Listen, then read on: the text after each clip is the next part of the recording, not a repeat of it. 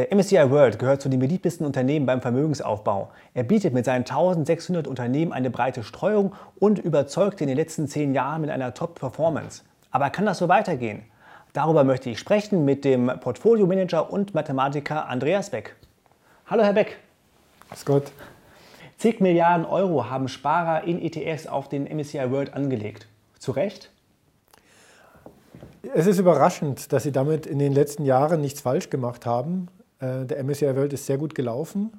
Letztendlich eigentlich seit der Finanzkrise schon, kann man sagen, hat er auch viele andere Indizes wie den DAX 30 oder den MSCI Europe äh, abgehängt. Ähm, es ist auch überraschend, ähm, weil dieser Index relativ einfach konstruiert ist, dass es äh, Portfolio-Manager in aller Regel nicht schaffen, ihn zu schlagen.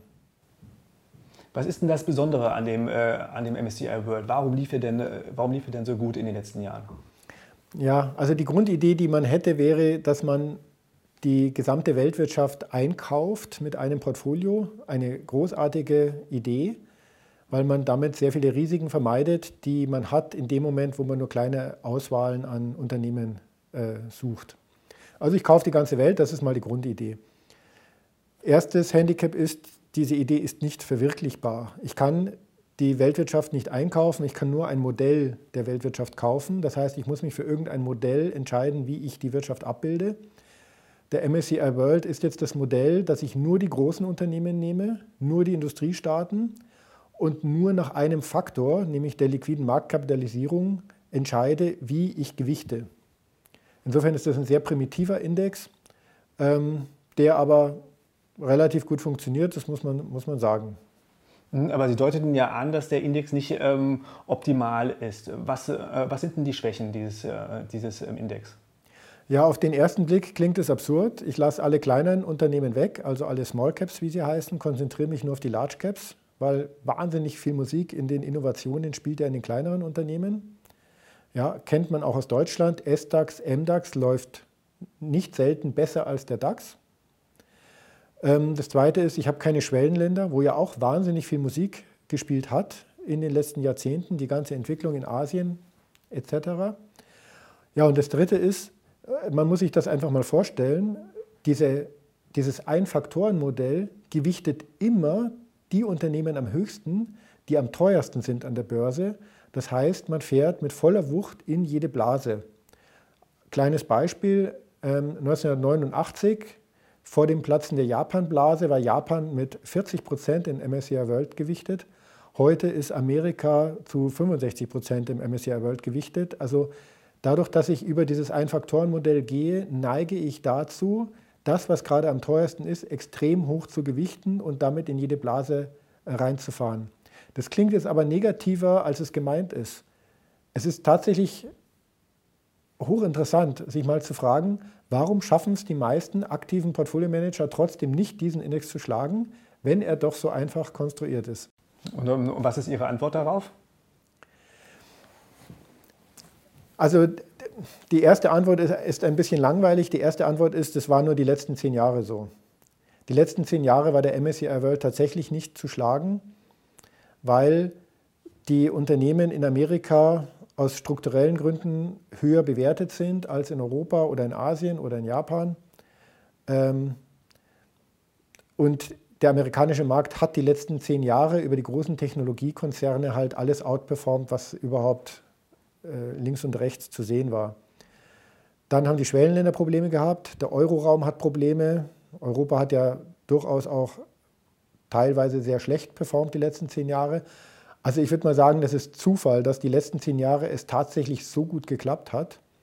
Wenn ich mir frühere Zeiträume anschaue, dann erinnere ich mich auch noch an Jahrzehnte, wo Vermögensverwalter den MSCI World gerne als Benchmark genommen haben, weil es war kinderleicht, den zu schlagen. Ich musste nur Europa übergewichten und Schwellenländer mit dazu nehmen und ähm, schon hatte ich meine Outperformance. Das ist jetzt natürlich, äh, die, die Antwort ist es erstmal nicht, die, die hilft einem nicht viel weiter. Aber ja, interessant ist es schon. Was machen denn die Vermögensverwalter falsch? Oder wo verbrennen die eigentlich so viel Geld, dass sie selbst so einen einfachen Index nicht schlagen, äh, in aller Regel? Auf der einen Seite sind es die hohen Kosten. Also wenn ich mir einen aktiv gemanagten Fonds anschaue und ich rechne knallhart alle Kosten zusammen, dann bin ich schnell bei 2%.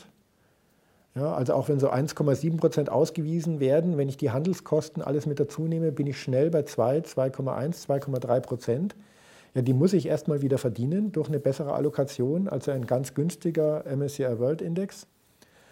Ähm, das zweite ist, es gibt tatsächlich ein, ein fundamentales Missverständnis, was der Markt eigentlich ist und was meine, meine Aufgabe ist als Vermögensverwalter die auch bei Privatanlegern ganz weit verbreitet ist und das ist eine nette Gelegenheit, mal darauf hinzuweisen. Genau, was, genau, was ist denn dieses, ja. dieses ähm, Missverständnis? Der Privatanleger glaubt, wenn er jetzt an die Börse geht, es wäre zielführend, ich suche mir die guten Unternehmen. Und das Schlimme ist, die Vermögensverwalter machen das Gleiche, weil es der Privatanleger hören möchte.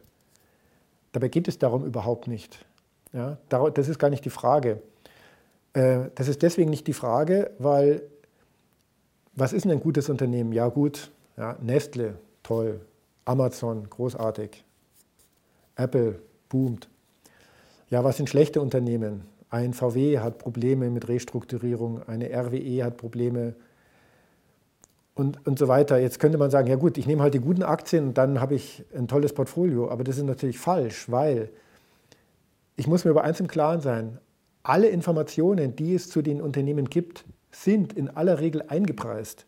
Das heißt, eine Amazon ist halt auch wahnsinnig teuer, weil sie so ein tolles Geschäftsmodell haben, wissen das alle. Das heißt, also die aufsummierten Unternehmensgewinne der nächsten 100 Jahre reichen nicht aus, um den heutigen Börsenwert zu rechtfertigen. Da ist ganz viel Fantasie drin.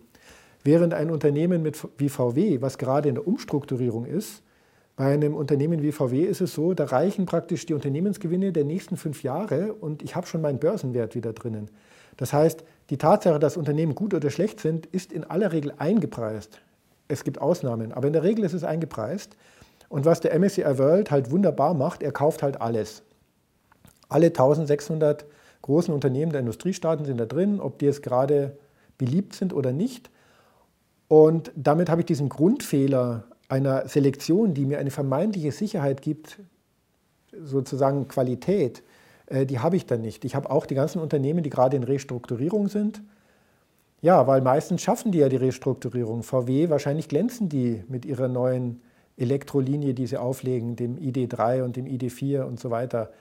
Und wahrscheinlich haben die ein irres Kurspotenzial. Ja gut, dann stehen sie in drei Jahren vielleicht beim zehnfachen Börsenwert wie heute dann sagen alle wieder, ah, das ist ein tolles Unternehmen, jetzt kaufe ich das, während Amazon vielleicht Probleme hat, weil das Kartellamt irgendwann einschreitet. Also äh, der Witz von so einem Index ist schon, dass er ganz emotionslos schaut, ich kaufe alles. Und der Grundfehler, den die Privatanleger machen und auch viele Vermögensverwalter ist, dass sie sich einbilden, sie könnten schlauer sein als der Markt.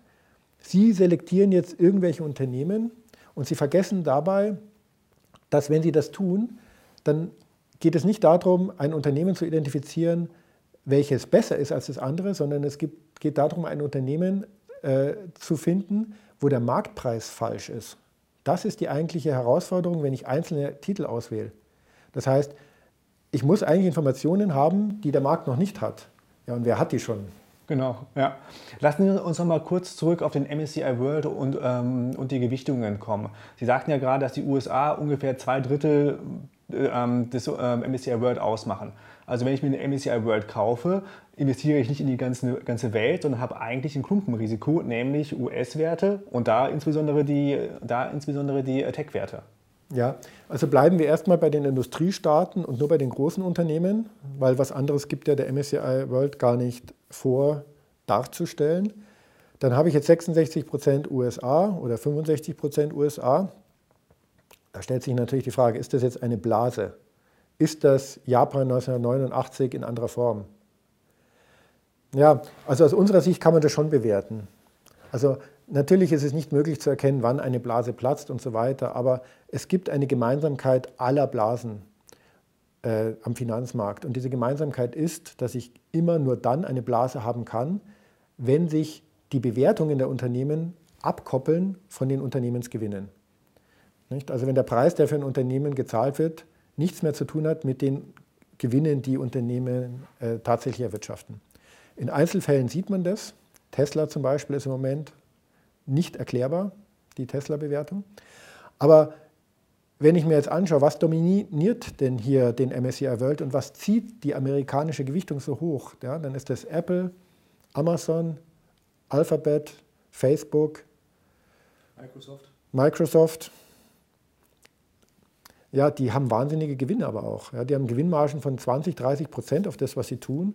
Die ganze Welt hängt technologisch von diesen Unternehmen ab. Nehmen wir nur mal Microsoft. Das muss man sich einfach mal vorstellen. Kein Unternehmen in Deutschland, kein Krankenhaus, keine Behörde funktioniert ohne Produkte von Microsoft. Die haben wir aber nicht mal gekauft, wir haben die nur geleast. Microsoft kann morgen sagen, wir verdoppeln die Lizenzgebühren, wir können gar nichts anderes tun.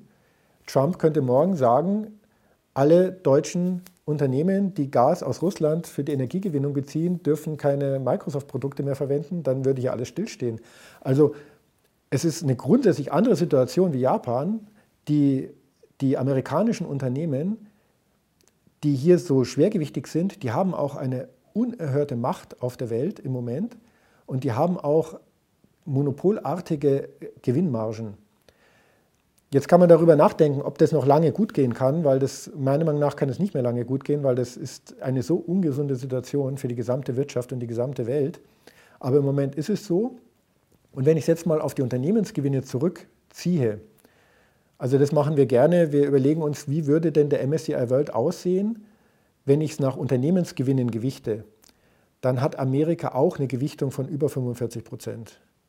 Also die börsennotierten Unternehmen dort, die sind halt auch derart stark und sehr äh, gewinnträchtig, dass ich jetzt bei der aktuellen Situation mit 65 Prozent Gewichtung nicht davon sprechen würde, das ist jetzt eine gefährliche Blase. Ich würde schon davon sprechen, dass das ein einseitiges Portfolio ist. Ähm, ich finde es auch nicht unbedingt empfehlenswert, aber es ist auf jeden Fall durch fundamentale Kennzahlen noch darstellbar. Mhm. Aber ähm, was ich meinte, ist, dass wenn halt jetzt ein Anleger jetzt in, in den MSCI World ähm, ähm, investiert und vielleicht nicht im Hinterkopf hat, dass da schon 60 Prozent oder 66 Prozent ähm, USA drin sind. Und dann kauft er sich vielleicht noch einen ETF auf den Nasdaq, weil es ja auch ein toller Index, der, äh, der gut läuft. Und dann vielleicht noch auf den S&P 500 oder sowas, dann wird natürlich das US-Gewicht immer größer, weil der Anleger vielleicht nicht im Hinterkopf hat, dass er schon zu 66 Prozent mit dem MSCI World in den USA drin ist. Dass also da so, sozusagen die Bezeichnung Welt oder World so das ein bisschen, ein bisschen äh, verschleiert, dass ich da tatsächlich mir äh, ein US-Portfolio ins, ja. ins, ähm, ins Depot lege. Ja, das ist ein sehr schöner Punkt. Also wenn man den MSCI World kauft, macht es überhaupt keinen Sinn, nochmal amerikanische Werte dazuzunehmen, weil man ist sehr amerikalastig. Es ist auch schon eine einseitige Wette, weil wenn man sich die Vergangenheit anschaut, MSCI World, es gab eigentlich in jedem Jahrzehnt irgendwelche Unternehmen, die das dominiert haben. Das war mal eine ATT, es war mal eine Exxon. Exxon ist ein schönes Beispiel. Zu der Zeit, als Exxon das schwergewichtigste Unternehmen war, hieß es auch, ja, das Unternehmen Peak Oil Theory, ja, das ist ja gar nicht im Wert zu, abzuschätzen. Ist, müsste eigentlich noch viel wertvoller sein.